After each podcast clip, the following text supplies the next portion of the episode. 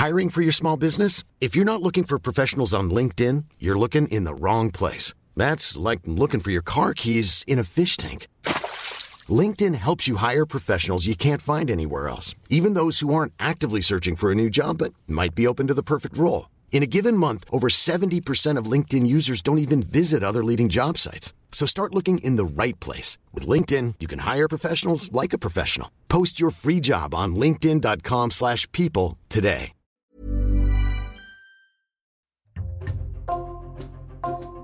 Bonjour, c'est Jules Lavie pour Code Source, le podcast d'actualité du Parisien.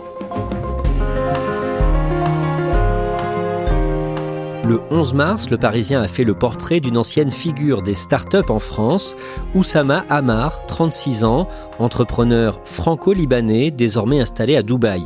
En 2015, il avait reçu pour un débat Emmanuel Macron, alors ministre de l'économie, dans son entreprise à Paris. Mais aujourd'hui, Oussama Hamar est devenu un sujet de moquerie sur Internet, qualifié de super mytho, notamment depuis qu'il a prétendu avoir joué au poker avec un chef des Yakuza, la mafia japonaise. Surtout, ses deux ex-associés ont porté plainte contre lui en mars 2022, l'accusant d'avoir détourné au total 4 millions d'euros. Qui est Oussama Hamar? Élément de réponse aujourd'hui dans Code Source avec les deux journalistes du Parisien qui ont brossé son portrait, Pamela Rougerie et Robin Corda.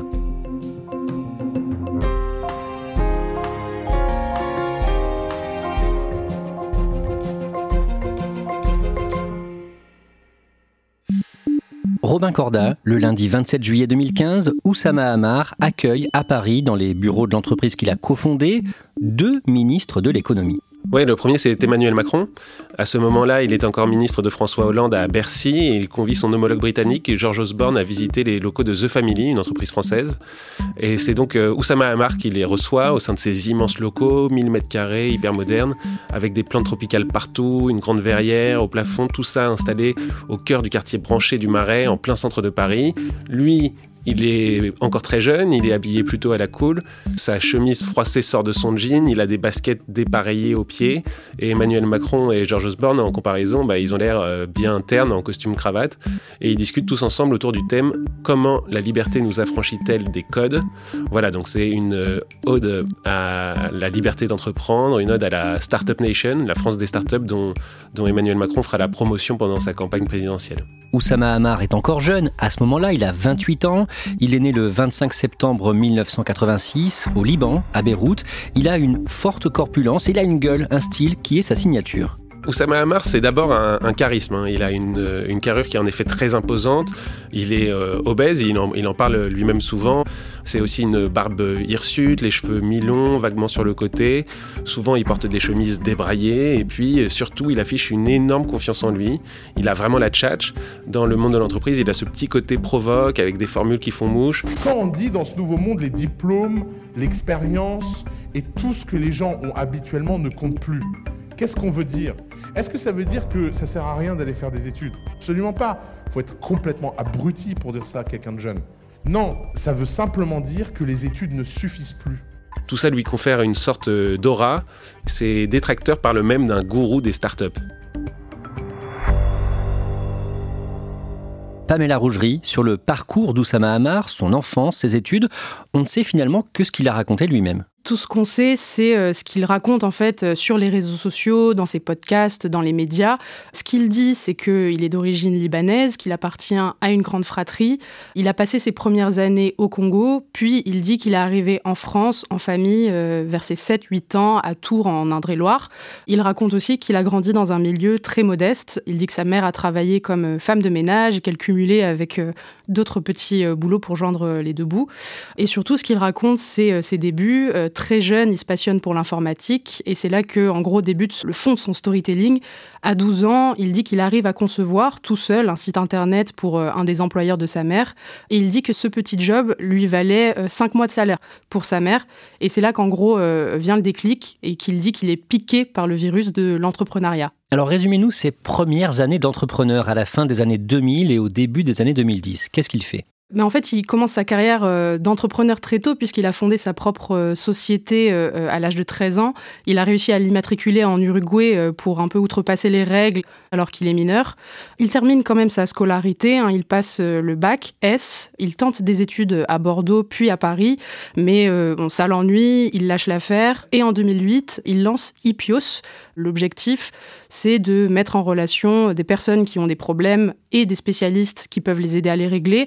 Ça peut dépanner par exemple des entreprises qui cherchent à joindre des scientifiques pour des euh, missions ponctuelles, mais le projet n'aboutit pas et en 2011, il atterrit à San Francisco, aux États-Unis, et il devient le directeur général de Bisport, une autre start-up qui, elle, elle ambitionne de devenir le, le Facebook du sport. En 2013, il fonde une autre entreprise avec deux associés, Alice Zaguri, une autre jeune entrepreneuse, et Nicolas Collin, un ancien inspecteur des finances. Robin Corda, cette entreprise s'appelle The Family. De quoi s'agit-il? The Family se présente comme euh, un accélérateur de start-up. Donc cette entreprise, elle propose aux jeunes entrepreneurs de se mettre à leur disposition, de leur fournir un accompagnement, des conseils et surtout un réseau pour les aider à se lancer.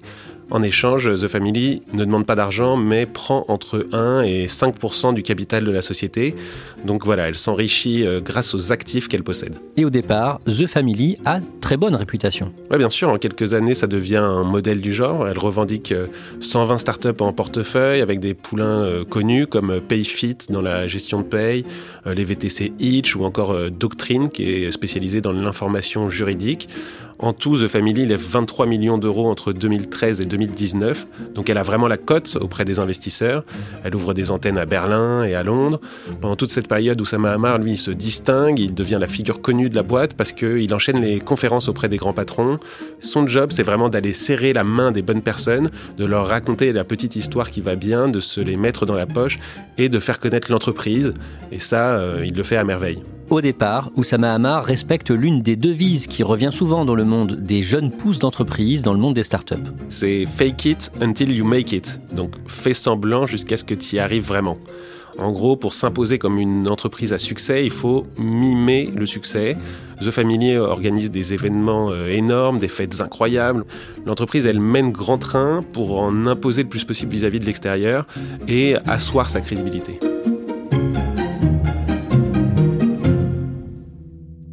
Juin 2018, Pamela Rougerie, Oussama Hamar est rattrapé par la justice. Il est condamné à 4 mois de prison avec sursis pour abus de confiance, faux et usage de faux, à la suite d'une plainte déposée par une start-up dans laquelle il avait travaillé. L'affaire concerne son passage à Bisport, la start-up qu'il a rejoint euh, au début des années 2010. Oussama Hamar en était le directeur général et l'entreprise lui reprochait d'avoir détourné entre 95 et 150 000 euros euh, dans un but personnel. Mais finalement, l'affaire s'est par une transaction pour mettre fin au litige. Et la justice française, elle va retenir contre lui seulement une fausse facture de 5000 euros et quand même cette condamnation à 4 mois de prison avec sursis. L'affaire ne semble pas trop entacher l'image euh, d'Oussama Hamar, d'autant que en plus, Oussama Hamar parvient à éviter l'inscription de cette peine à son casier judiciaire. Et au moment du procès, Oussama Hamar est vraiment soutenu par ses deux associés de The Family. Oui, euh, lors de cette affaire, Nicolas Collin et, Alice Zaguri assurent que leur associé il reste digne de confiance. C'est parce que Oussama Hamar explique que cette affaire c'est une erreur de jeunesse, qu'il saura en tirer les leçons et les liens entre Oussama et ses associés sont forts. C'est d'ailleurs Victor Zaguri, le frère d'Alice Zaguri, qui est l'avocat d'Oussama Hamar dans cette affaire. Ces deux associés lui font d'autant plus confiance que la même année, en 2018, donc au mois de septembre, il apporte un gros investisseur à The Family. Cet investisseur, c'est la famille princière du Liechtenstein, cette petite principauté entre l'Autriche et la Suisse. Euh, le fonds de la famille injecte 10 millions d'euros dans l'incubateur The Family grâce aux négociations qui ont été menées par Oussama Hamar en personne. Donc ça permet d'offrir un peu de répit à l'entreprise qui a toujours besoin de nouveaux fonds. On parlait du litige avec Bisport. Oussama Hamar a d'autres casseroles, Romain Corda. Il faut se rappeler de Ipios, c'est cette entreprise de résolution de problèmes en ligne qu'il avait cofondée auparavant. Et eh ben, on sait aujourd'hui qu'il en a été congédié en février 2011. Le commissaire au compte de la société découvre à ce moment-là que de nombreuses dépenses à caractère personnel ont été effectuées par Oussama Hamar au cours de l'exercice. Puis il y a aussi des opérations, je cite, visant à favoriser une société dans laquelle il avait un intérêt. On parle d'environ 200 000 euros et finalement, tout ça se règle là encore à l'amiable quelques mois plus tard avec une transaction tenue secrète entre actionnaires. Robin Corda, en septembre 2020, The Family ferme ses bureaux parisiens, l'entreprise est en difficulté financière. C'est un peu le début des ennuis. Fin 2020, les, trois actionnaires font état de lourdes pertes financières à leurs investisseurs, plus d'une dizaine de millions d'euros en tout. Bon, il y a la crise sanitaire, mais surtout on se rend compte que ce qui rentre dans les caisses n'est pas du tout suffisant pour couvrir les dépenses euh, somptuaires de, de l'entreprise. La presse spécialisée s'interroge sur le modèle même de The Family. Donc là, c'est le, le branle-bas de combat. Euh, fini les locaux au cœur de Paris, pareil pour Londres, pareil pour Berlin. Tout le monde est prié de se mettre au télétravail et c'est une cure d'austérité qui commence. En novembre 2021, Oussama Hamar est débarqué de la start-up The Family. Pamela Rougerie, que se passe-t-il à ce moment-là? Ça fait plusieurs mois qu'il fait l'objet de soupçons dans l'entreprise. À The Family, Oussama Hamar, il est censé s'occuper euh, des opérations financières entre investisseurs et start-up qui font partie de l'incubateur. Mais euh, un des associés d'Oussama Hamar a remarqué qu'il y avait des irrégularités dans certains procédés. Des gens qui avaient investi dans des start-up qui ont réussi euh, n'ont pas vu leur retour sur investissement. Et un an avant son départ de The Family, Oussama Hamar avait déjà été privé des carnets de chèques de l'entreprise. En résumé, ces deux ex-associés, Alice Zaguri et Nicolas Collin, accusent Oussama Hamar d'avoir détourné des millions d'euros. Ce qu'il raconte, c'est qu'au début de l'épidémie de Covid, il confie 3 millions d'euros à Oussama Hamar pour investir dans des grandes entreprises américaines, Airbnb, Stripe et SpaceX. Selon eux, ces actions n'ont jamais été achetées et ils auraient la preuve qu'Oussama Hamar s'est servi de cet argent pour investir dans un domaine hôtelier de luxe en Normandie qui s'appelle le domaine d'Ablon. Oussama Hamar dément avoir détourné cet argent, mais ce qui est sûr, c'est qu'il a bien investi dans ce domaine en Normandie. Oui, c'est un site dont il est vraiment tombé amoureux. On sait qu'il s'est associé avec le propriétaire des lieux et il a apporté de l'argent notamment pour faire construire un gîte sur place. Plus tard, ses associés parleront non plus de 3 millions, mais de 4 millions et demi d'euros détournés. Robin Corda, suite au bras de fer qui l'oppose à eux, Oussama Hamar a quitté Londres, où il vivait, pour s'installer à Dubaï, aux Émirats Arabes Unis. On sait pourquoi? Dubaï, c'est euh, une destination qui est prisée par les influenceurs. On sait qu'il y a des prestations de luxe sur place, qu'il y a un, climat euh, sympa et puis aussi euh, des conditions fiscales optimales pour les entrepreneurs notamment. Qu'est-ce qu'il fait concrètement à Dubaï? Il se construit surtout une notoriété en ligne. Il enregistre des podcasts euh, filmés où il parle de son parcours, il parle de ses expériences et puis il donne des conseils en investissement. Si j'avais 18 ans aujourd'hui, que j'ai aucun skills et que je démarre, euh, je ferais 100% crypto pour me faire un capital. Crypto. Je pense qu'aujourd'hui, pour faire le premier coup financier, il ouais. n'y euh, a rien de mieux que la crypto. On sait aussi qu'il travaille comme coach. C'est des conseils qu'il donne à, distance au téléphone et euh, il les fait payer 300 euros la demi-heure. Voilà, on ne sait pas vraiment quelle est sa plus grande source de revenus parmi tout ça. On voit également qu'il fait beaucoup d'audience avec ses publications sur YouTube et TikTok. Il récolte plusieurs centaines de milliers de vues par publication et ça, c'est aussi monnayé. Et aujourd'hui, on ne sait pas où en est son patrimoine. Pamela Rougerie, Oussama Hamar travaille avec un YouTuber, Yomi Denzel. Qui est-il? Yomi Denzel, c'est un personnage qui est très suivi dans le petit milieu euh, des entrepreneurs qui sont aussi influenceurs euh, sur les réseaux sociaux. On le connaît parce qu'il publie beaucoup de photos de son mode de vie assez bling-bling, avec euh, des grosses voitures, des belles montres. Il se décrit souvent comme un ex-étudiant fauché qui serait devenu millionnaire grâce à l'entrepreneuriat. Vous allez peut-être pas me croire, mais 100% d'entre vous peuvent devenir millionnaires si vous suivez les 7 conseils que je vais donner dans cette vidéo. Et plus vous êtes jeune, plus ce sera facile. En réalité, devenir millionnaire millionnaire, c'est beaucoup plus atteignable que ce que l'on pourrait penser. Regardez, si on se rend sur un calculateur d'intérêt composé en ligne, il y en a des tonnes. Il dit qu'il s'est notamment enrichi euh, grâce au dropshipping.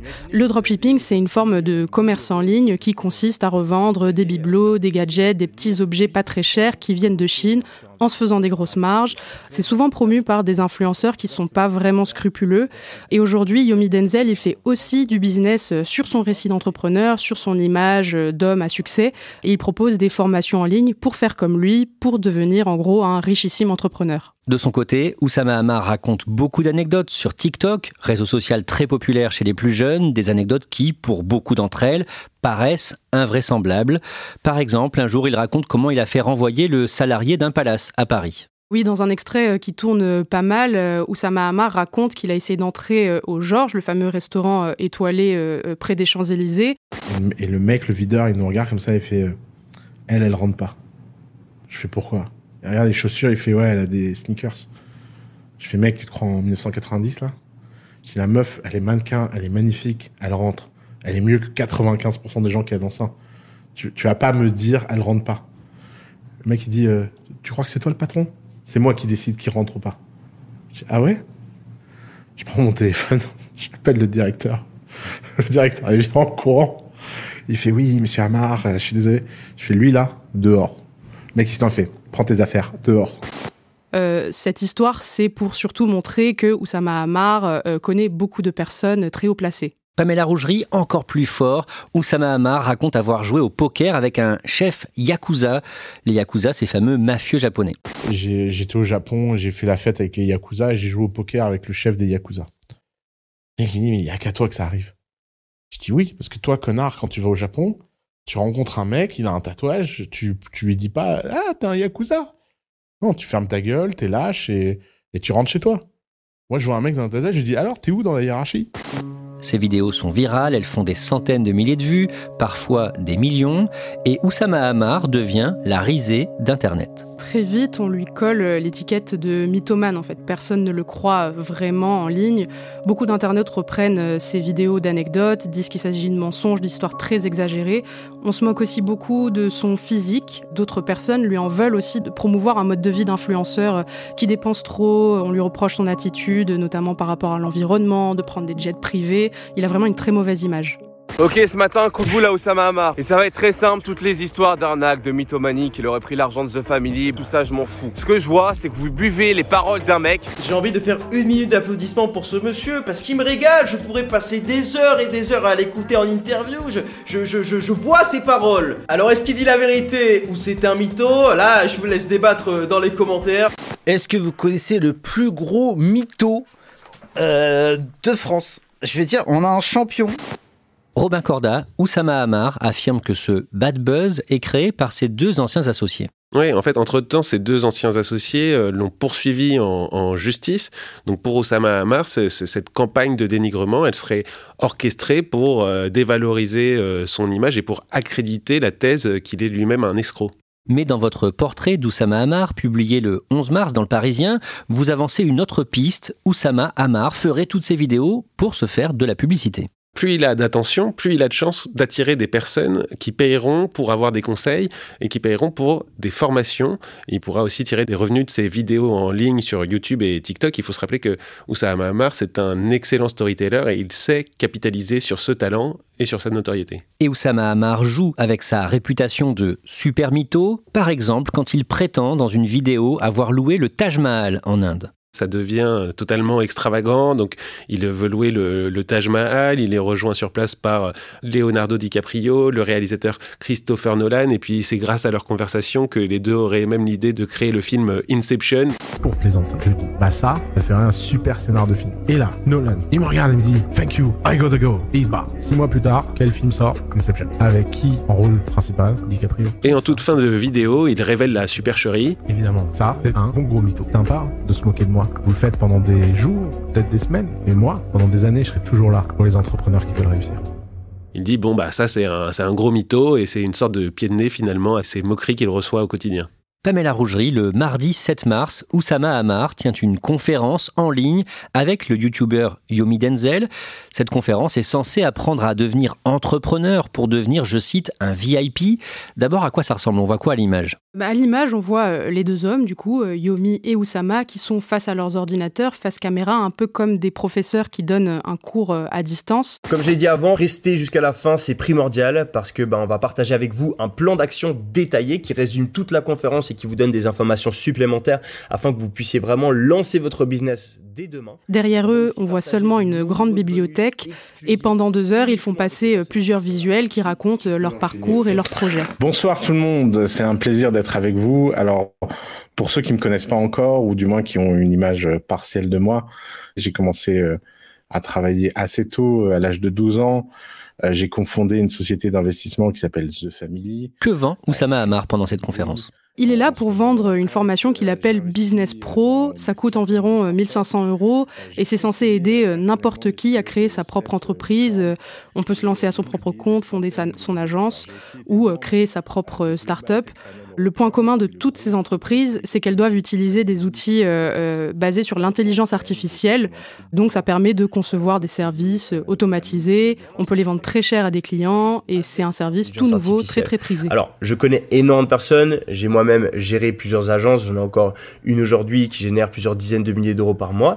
Ces agences-là, elles n'ont pas utilisé l'IA et elles fonctionnaient extrêmement bien. J'ai des dizaines de potes qui génèrent plusieurs dizaines de milliers d'euros grâce à leur propre agence sans utiliser l'IA. Donc c'est pas quelque chose d'obligatoire, mais c'est quelque chose qui peut vous permettre d'aller beaucoup plus vite, beaucoup plus loin. En gros, ils vendent du rêve. Euh, oui, ils vendent du rêve parce que euh, ce seraient des entreprises très faciles à monter, très rapidement, tout est automatisé à distance et surtout ça ferait gagner des dizaines de milliers d'euros par mois. Il y a du monde qui suit cette conférence? A priori, il y aurait 70 euh, 000 personnes au début de cette conférence. Elle s'est terminée avec 50 000 spectateurs, mais ces chiffres-là, on n'est pas vraiment sûr qu'ils soient réels puisque la conférence, elle est organisée sur une plateforme qui est créée par Yomi Denzel pour l'occasion. Donc il n'y a que lui qui a véritablement un œil sur les chiffres. À minima, on peut douter de la qualité de cette formation, même si le Parisien n'a pas déboursé les 1500 euros pour l'acheter. Robin Corda, aujourd'hui, à quoi peut ressembler l'avenir d'Oussama Hamar? C'est difficile à dire. Euh, il pourrait euh, devenir comme son ami Yomi Denzel et euh, rejoindre ce monde de ces entrepreneurs qui sont aussi influenceurs. Donc on voit qu'il mise beaucoup en ce moment sur son image. Cette nouvelle visibilité va peut-être aussi lui permettre de réinvestir dans d'autres projets. Après, tout va dépendre aussi des répercussions qu'auront les poursuites judiciaires à, à son encontre. Peut-être que son image va finalement être trop dégradée pour qu'il puisse continuer à se montrer en exemple de réussite.